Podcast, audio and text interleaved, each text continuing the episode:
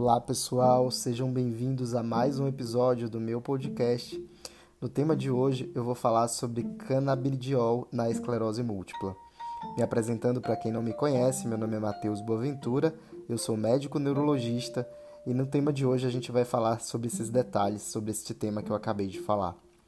Primeiramente, o canabidiol é um dos vários componentes das plantas do gênero cannabis, principalmente aí nós temos a cannabis sativa, a cannabis índica, e a cannabis sativa é uma das mais é, cultivadas e delas extraídas algumas substâncias.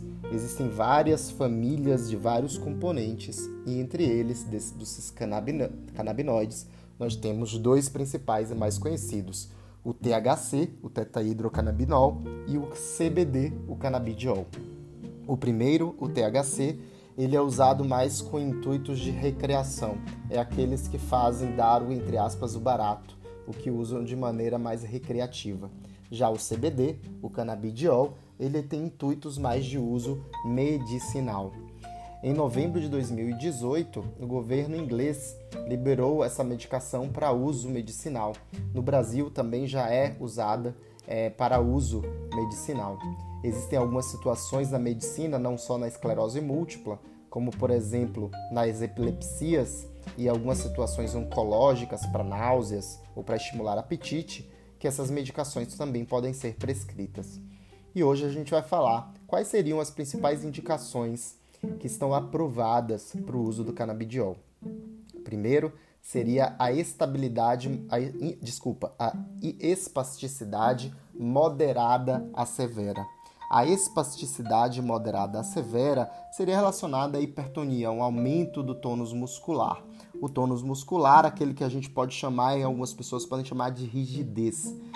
Ele pode não melhorar com algumas medicações, como baclofeno, tizanidina, benzodiazepínicos. Alguns casos pode até se tentar botox. E alguns pacientes podem melhorar cerca de 50% dos pacientes que não melhoraram com a terapia convencional podem melhorar com o canabidiol e ele ser indicado nessas situações. Além disso, nós temos a dor neuropática, que é refratária ao tratamento convencional.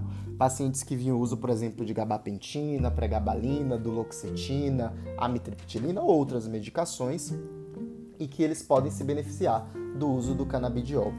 Ele é dado através de um óleo, né, alguns puffs que se colocam na forma de spray é, oral, bucal, e eles são prescritos apenas, né, são fornecidos apenas por prescrição médica, é, jamais automedicado, e existe indicação específica para isso. Como qualquer medicação, ele tem um perfil de eficácia e de segurança.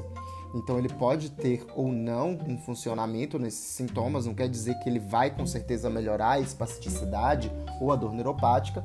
Alguns pacientes sim melhoram, outros não. E além disso, ele pode dar efeitos colaterais em relação à segurança, como qualquer outra medicação, como por exemplo sonolência, e aí né, se é, questiona sobre se pode dar um quadro desatencional em alguns pacientes ou não. Então era isso que eu queria falar para vocês. Existem outras situações também que pode se questionar do uso do canabidiol, como por exemplo a insônia, a bexiga neurogênica, entre outras situações, mas não são indicações ainda de bula. Existem vários estudos em andamento, tanto na esclerose múltipla quanto em outras doenças, como por exemplo, inclusive em doença de Parkinson, mas ainda em andamento, para estudar a eficácia e segurança dessa substância em diversas situações. Um grande abraço, eu espero que vocês tenham gostado desse tema. Caso tenham qualquer dúvida, podem entrar em, podem entrar em contato comigo nas minhas redes sociais, no Instagram, no meu site ou canal do YouTube.